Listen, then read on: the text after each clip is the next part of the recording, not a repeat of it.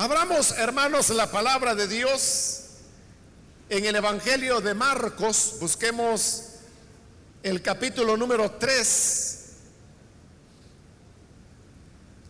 Ahí vamos a leer la palabra de Dios. El Evangelio de Marcos, capítulo número 3.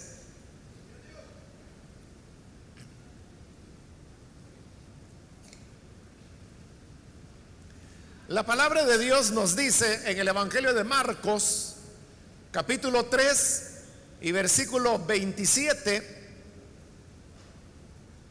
ninguno puede entrar en la casa de un hombre fuerte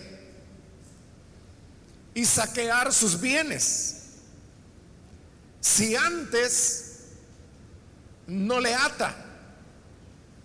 Y entonces podrá saquear su casa. Solamente ese versículo leemos, pueden tomar sus asientos, por favor. Las palabras que hemos leído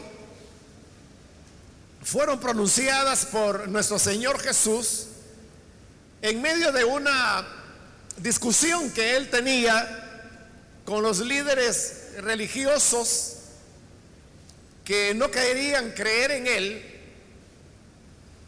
y que precisamente para dar argumentos y no creer en Jesús, ellos decían que si el Señor echaba fuera demonios, lo hacía únicamente por el poder de Satanás.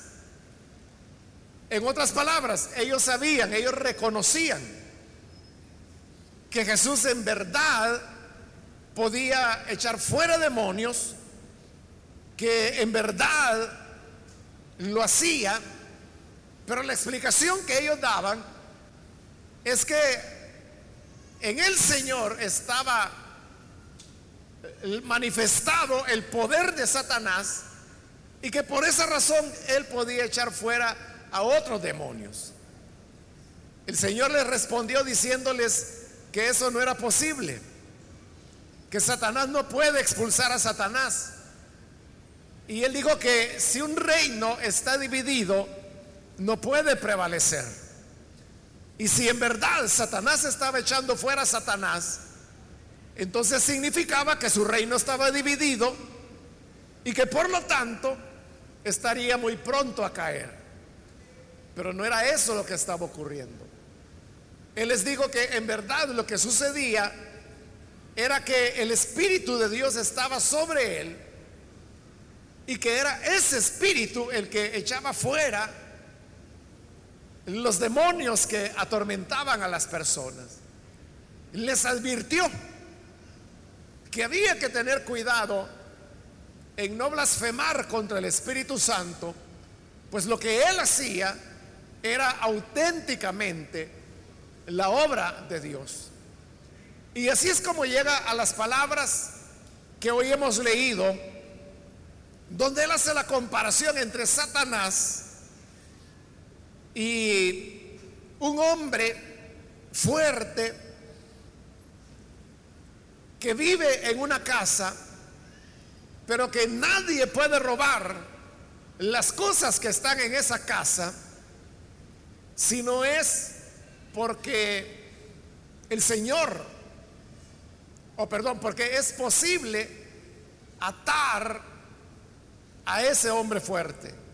Dice el versículo que hemos leído, ninguno puede entrar en la casa de un hombre fuerte y saquear sus bienes.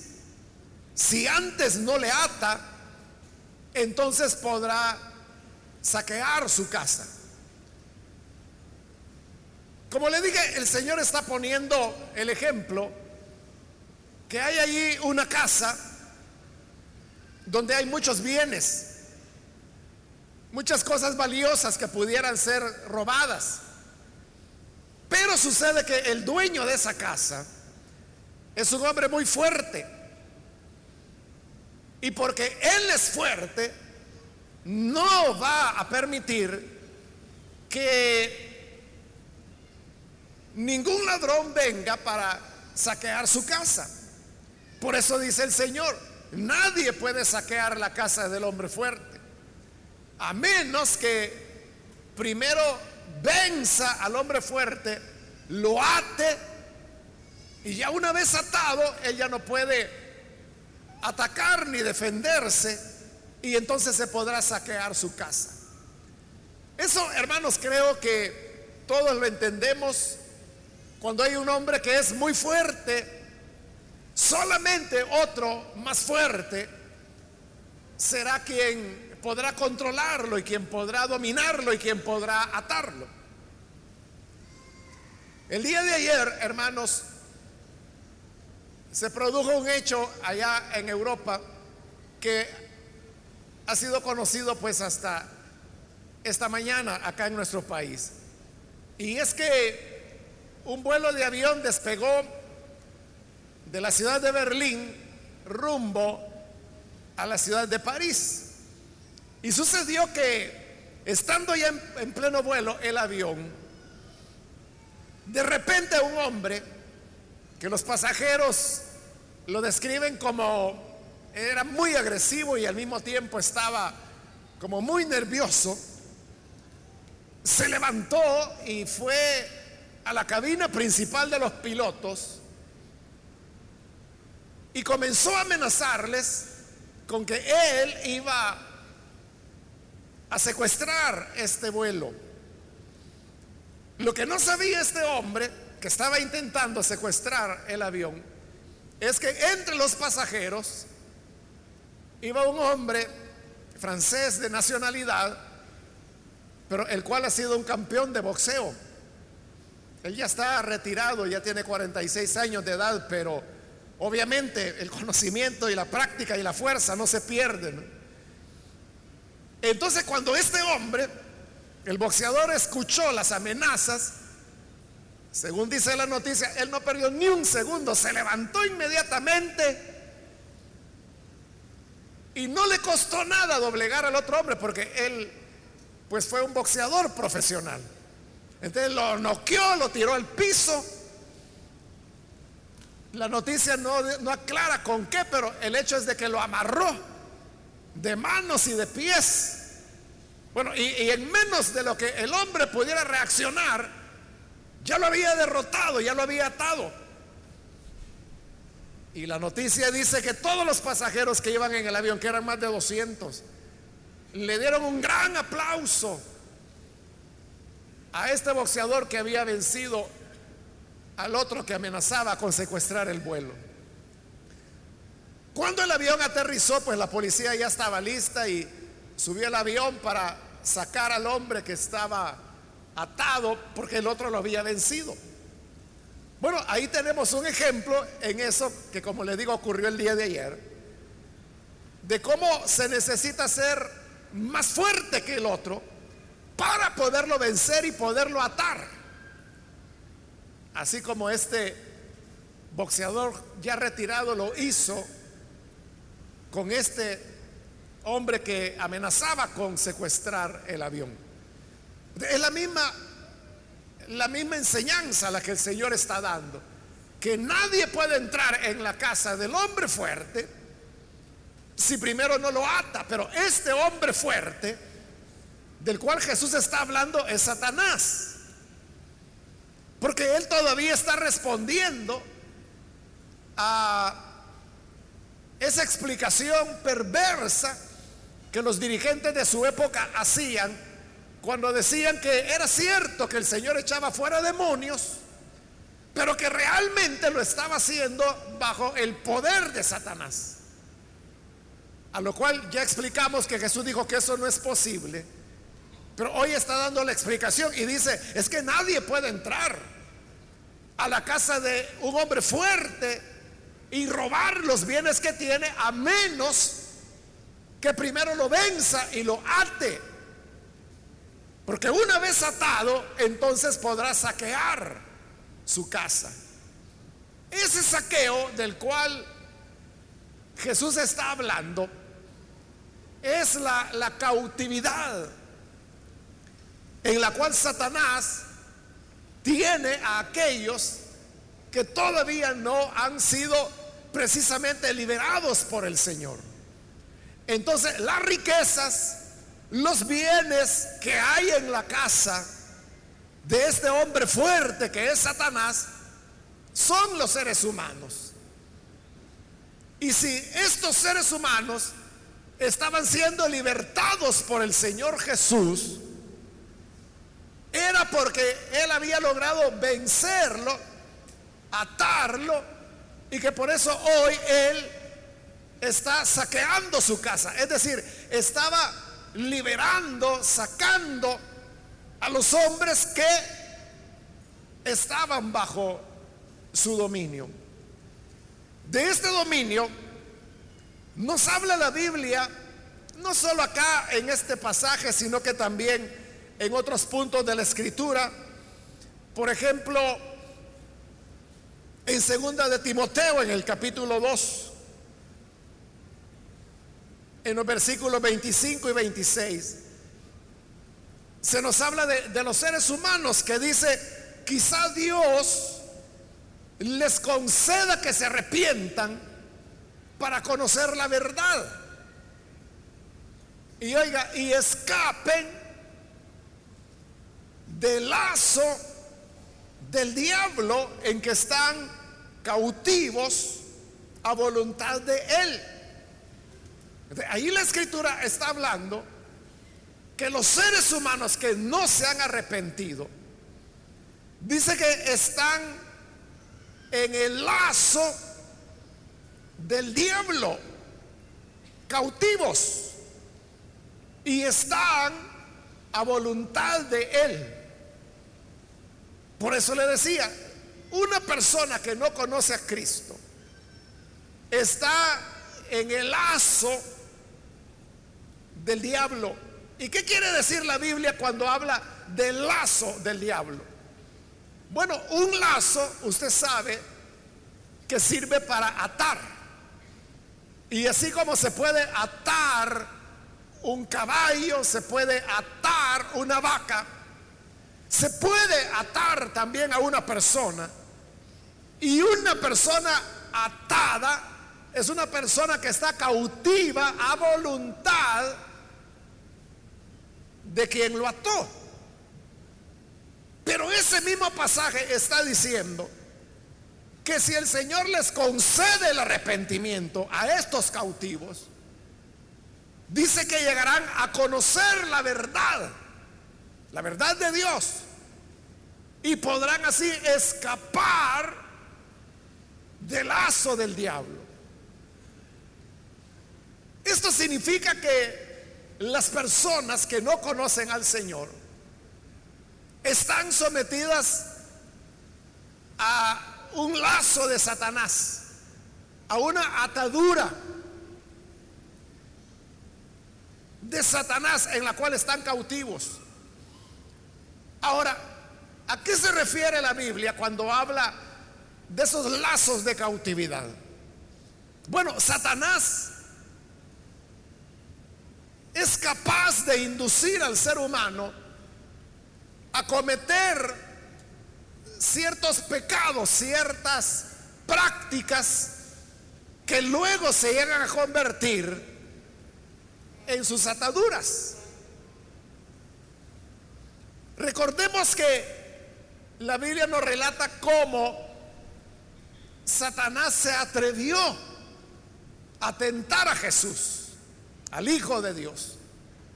Entonces, si Satanás tuvo el atrevimiento de tentar al Hijo de Dios, ¿cuánto más no tentará a los seres humanos?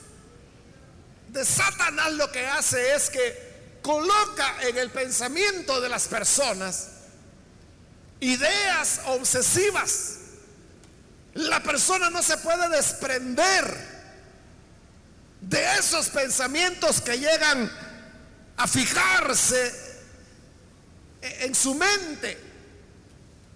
Y son estas personas que de día, de noche, cuando van a dormir, van con estos pensamientos a la cama, cuando despiertan por las mañanas. Es el primer pensamiento que les ataca. Y el colmo es que a veces hasta en sueños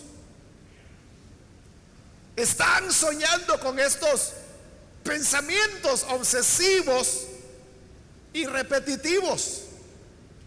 Ese, por ejemplo, es un lazo de Satanás. Pero así como Él es capaz de poner pensamientos, el ser humano también puede ser guiado o impulsado por esos pensamientos. Y ya no solo se queda en pensamientos, sino que la persona comienza a ejecutar aquello que pensó. Cuando el Señor le dijo a Jesús, por ejemplo,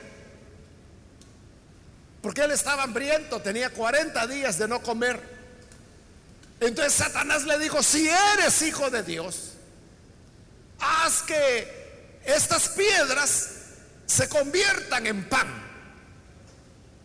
para que pudiera comer. Pero entonces vea cuál era. Había un razonamiento en esa tentación porque le dice, si eres hijo de Dios.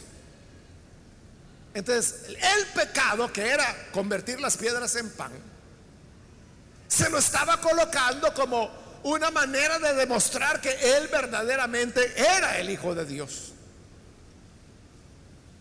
Y desde ese punto de vista, estaba disfrazando con una intención buena lo que era malo. Pero al mismo tiempo era una justificación. Porque si él era el Hijo de Dios, ¿por qué no podría comer pan? Si era hijo de Dios. Y si Dios era su padre, pues el deseo de todo padre es que sus hijos tengan lo mejor. Entonces, ¿qué de malo podía haber en que él convirtiera las piedras en pan y comiera? No es malo comer. Pero el Señor Jesús tuvo una respuesta. Y la respuesta fue que no solo de pan vive el hombre, sino que de toda palabra que sale de la boca de Dios.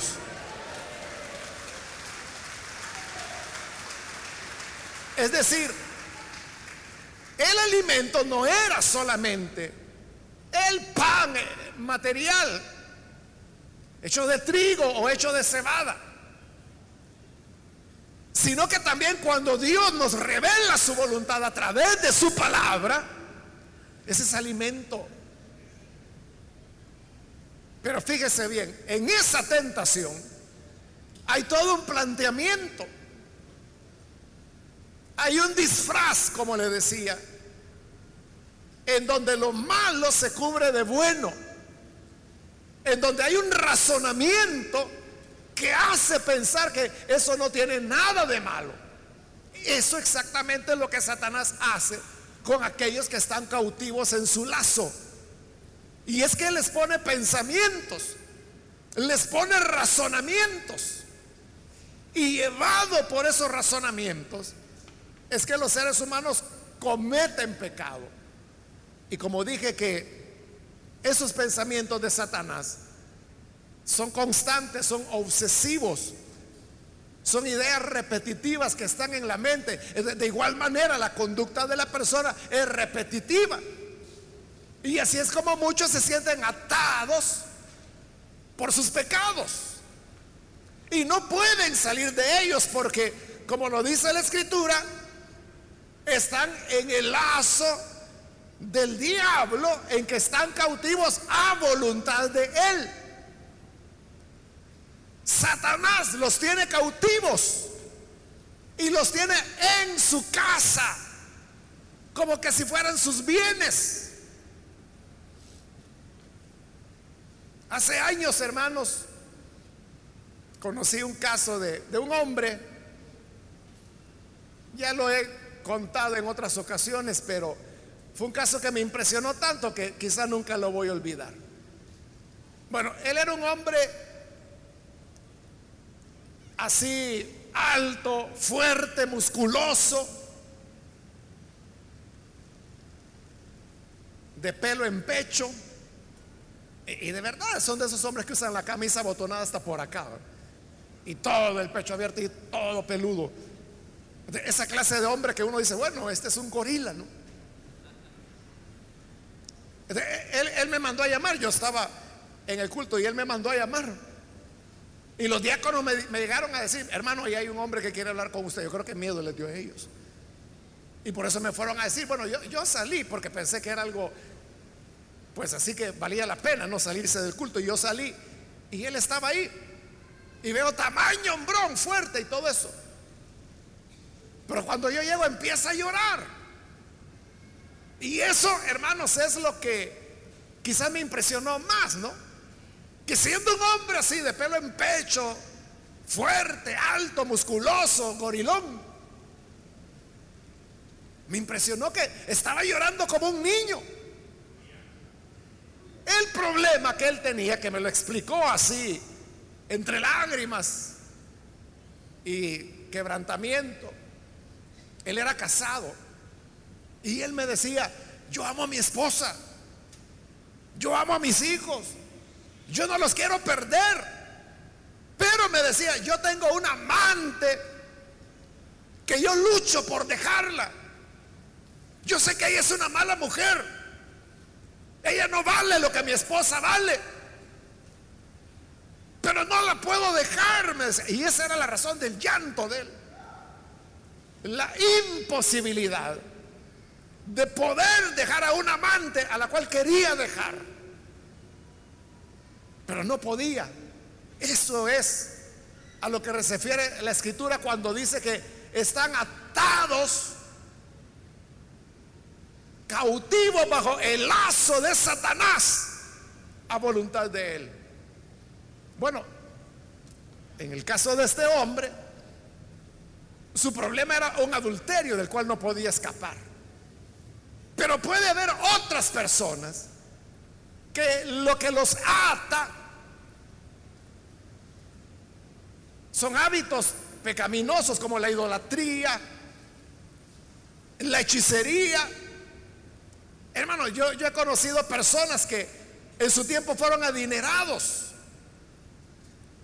pero llegaron a pobreza por andar en centros espiritistas que no trabajan de gratis. les pedían grandes cantidades de dinero. Bueno, conocí un hombre, él, llegó a ser cristiano, llegó a la fe. Y él fue el que me lo contó todo. O sea, él era un hombre que había tenido mucho, mucho dinero. Pero cuando él llegó a la iglesia, él había tenido que llegar al punto de hacer zapatos para poder alimentarse. Pero todo su dinero lo había perdido en temas de centros espiritistas, donde le decía, mire, traiga dos mil y le vamos a ayudar. Que traiga seis mil, hoy sí le vamos a ayudar. Que traiga otros cuatro mil. Y así lo habían tenido por años y él gastó todo, lo quebraron. Esa es una esclavitud también. Hablando de esos cautivos que están en la casa del hombre fuerte, Jesús dice, nadie puede entrar en la casa de un hombre fuerte y rescatar a estas personas si antes no le ata y ya atado, entonces podrá saquear y liberar a las personas que están en su casa. Aquí el tema es, ¿quién tiene el poder y la fuerza para poder vencer a Satanás, atarlo y liberar a aquellos que están cautivos bajo su lazo a voluntad de Él? ¿Quién puede hacerlo?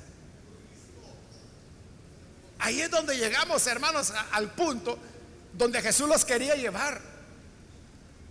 Y era de que si Él estaba echando fuera demonios, es porque Él era el que estaba saqueando la casa del hombre fuerte. La casa del fuerte Satanás. Y prueba de ello eran las liberaciones, los cautivos del diablo que él liberaba.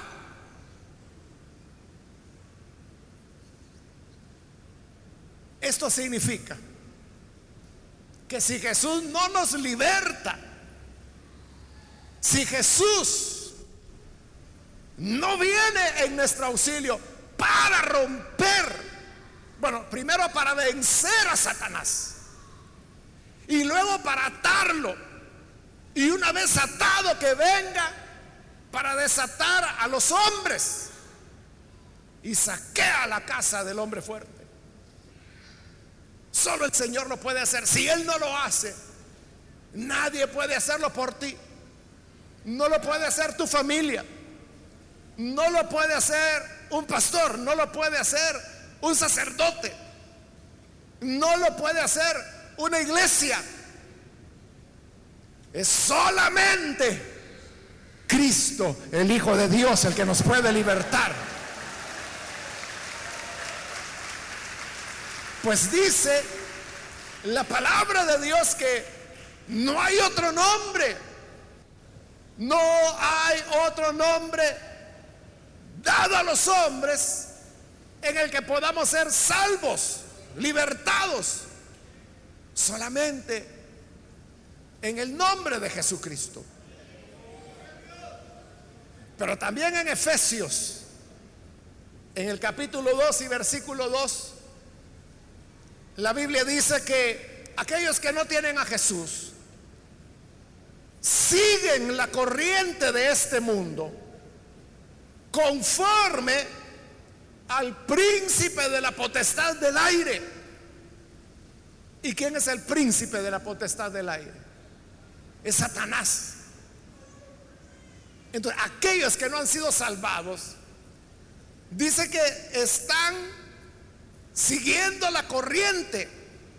Esto es como las corrientes, hermanos, marinas, que arrastran a las personas. Conozco un hermano en Cristo que, bueno, él ha practicado la natación por años.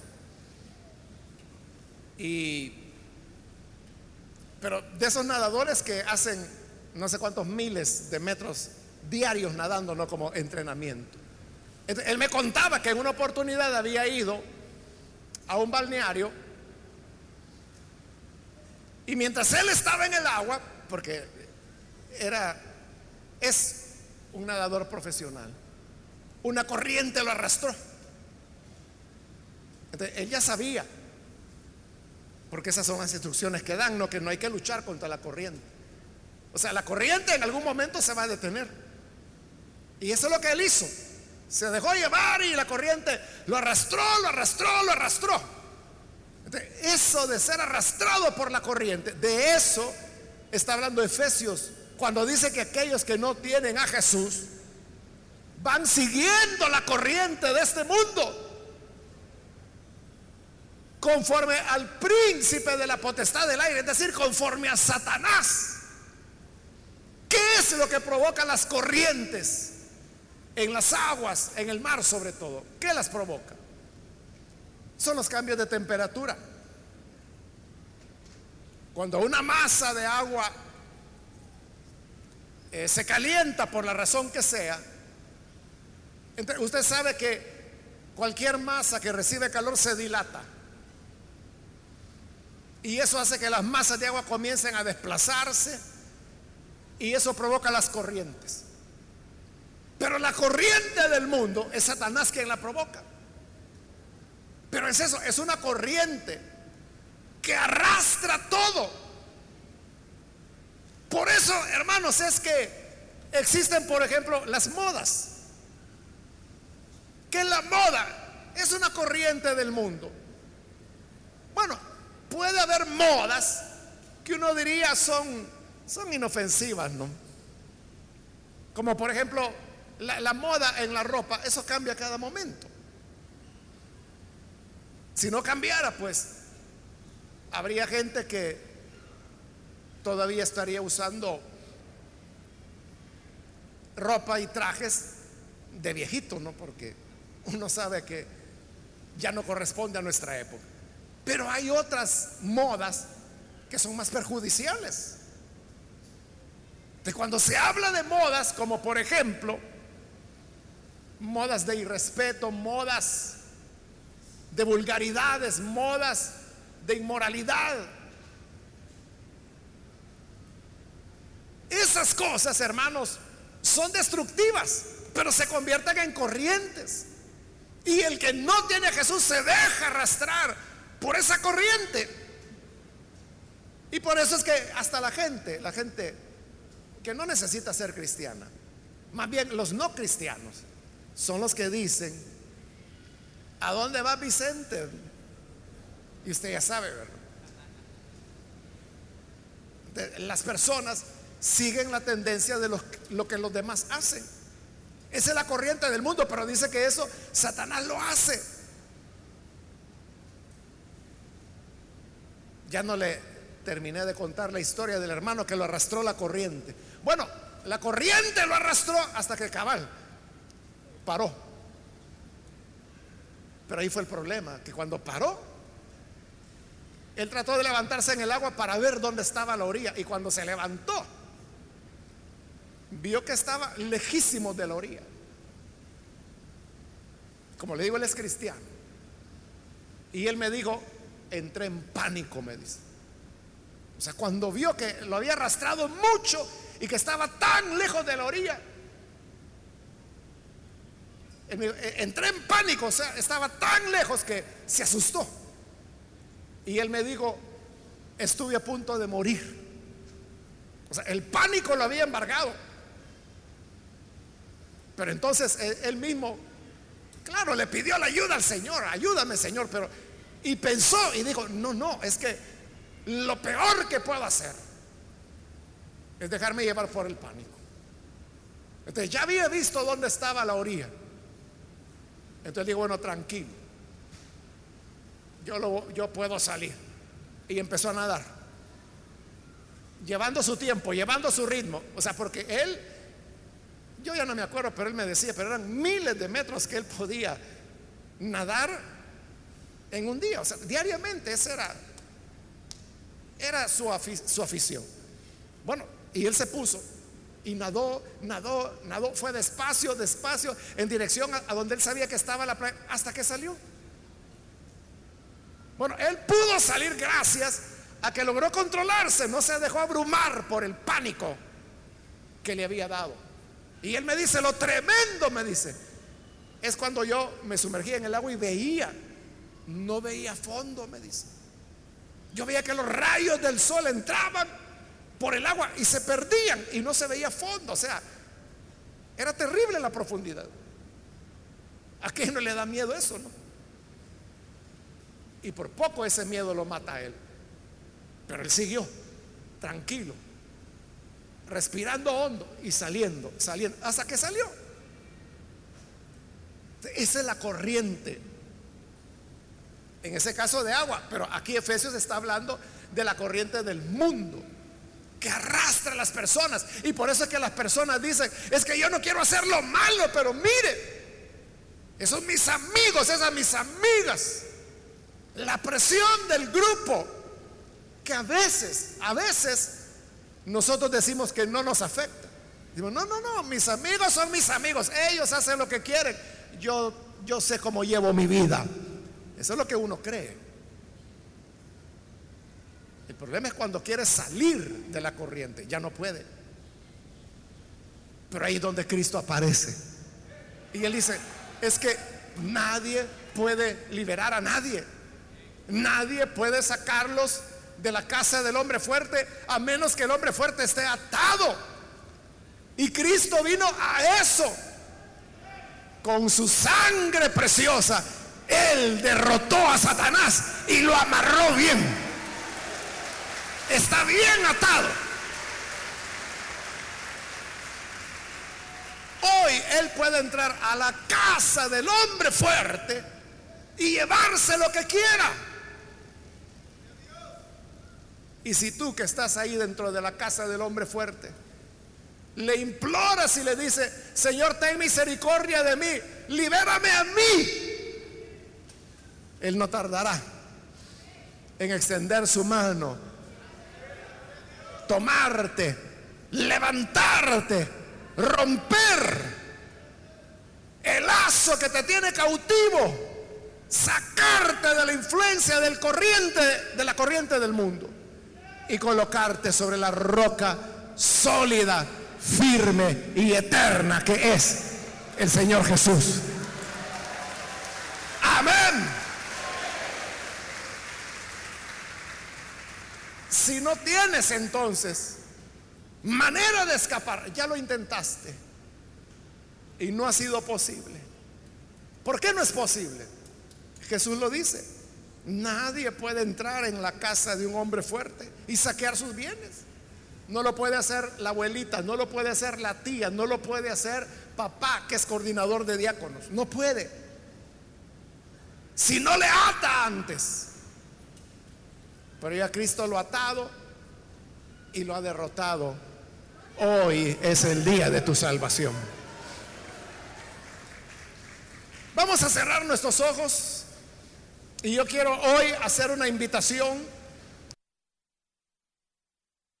recibido al Señor Jesús, mas si usted ha escuchado la palabra de Dios y a través de ella se da cuenta o entiende a qué se debe esas ataduras, esas prácticas que usted quiere abandonar, pero no las puede dejar.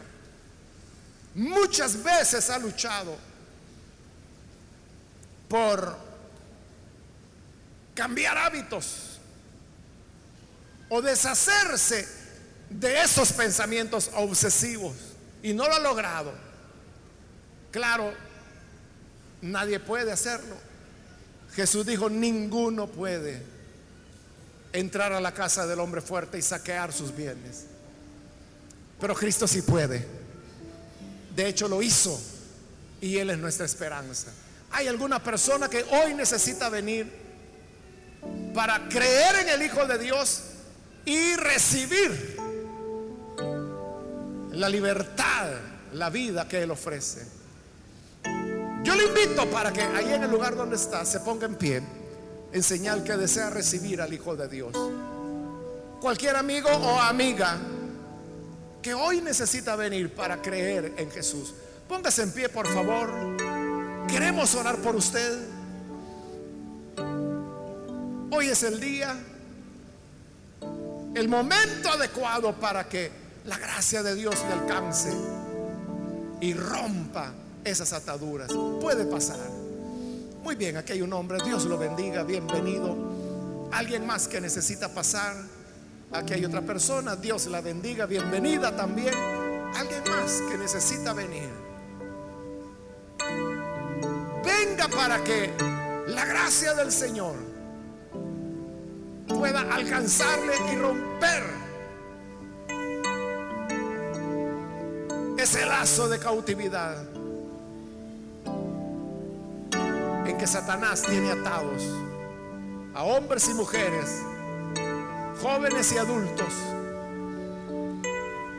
Porque como dice el profeta, Él a sus presos jamás les dio libertad. Nunca los va a libertar. Mas Cristo vino para libertarnos. Muy bien, aquí hay otra persona. Dios lo bendiga. Bienvenido. Si el Hijo los liberta, serán verdaderamente libres. Y eso es lo que Cristo vino a hacer. A dar libertad. Alguien más que necesita venir, póngase en pie.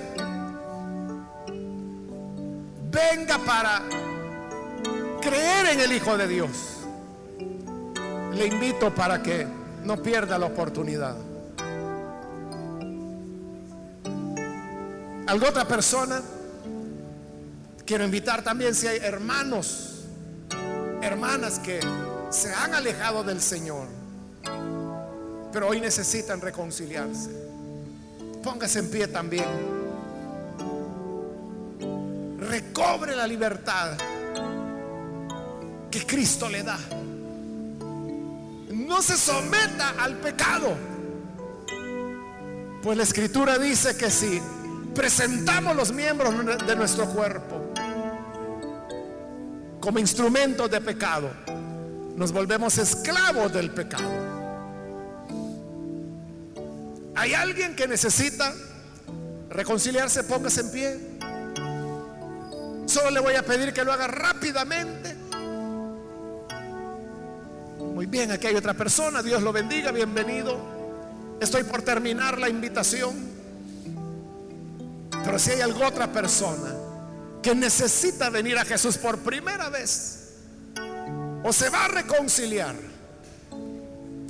póngase en pie para que le incluyamos en esta oración que vamos a hacer en este momento. ¿Hay alguien más? A usted que nos ve por televisión, le invito para que se una con las personas que están aquí al frente crea en Jesús, ore con nosotros y reciba al buen Salvador. Padre, gracias te damos por las personas que están aquí al frente, por aquellos que a través de televisión, de radio, de internet, están uniéndose en esta oración de arrepentimiento y de fe de fe en que tú eres el libertador, el que rompe los lazos de cautividad para que podamos vivir, Señor, como a ti te agrada. Presentamos a estas personas para que sean completamente libres ellos están hoy creyendo a tu verdad. Y tu verdad nos hace libres. Cámbiales, transfórmales. Y que cada día de su vida puedan entregarse a ti como olor fragante y vida nueva. Por Jesús nuestro Señor lo pedimos. Amén. Amén. Damos gracias a Dios por las personas